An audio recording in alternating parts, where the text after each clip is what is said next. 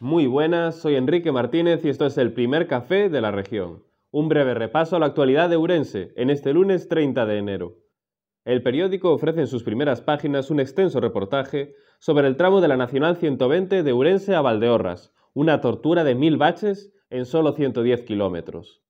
Grietas, parches y hasta hoyos sobre el asfalto se suceden desde la salida a Urense hasta la llegada a Obarco, haciendo la conducción lenta, difícil y sobre todo peligrosa. Además, como no podía ser de otra manera, el entroido copa la principal fotografía de portada. Tanto el petardazo de la medianoche del sábado como la celebración ayer del domingo fareleiro mostraron las ganas de fiesta que hay ya en Sinzo. Y es que esta es la localidad ourensana con el entroido más prolongado.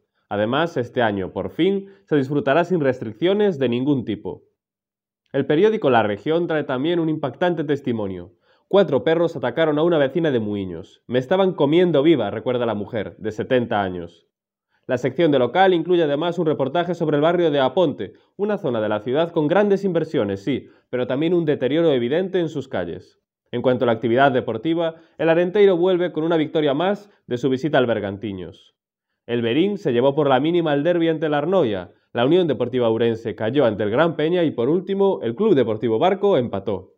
Esto es solo un adelanto. Para más información tiene disponibles el periódico, la página web y las redes sociales de la región. Gracias por informarse y que disfruten del lunes.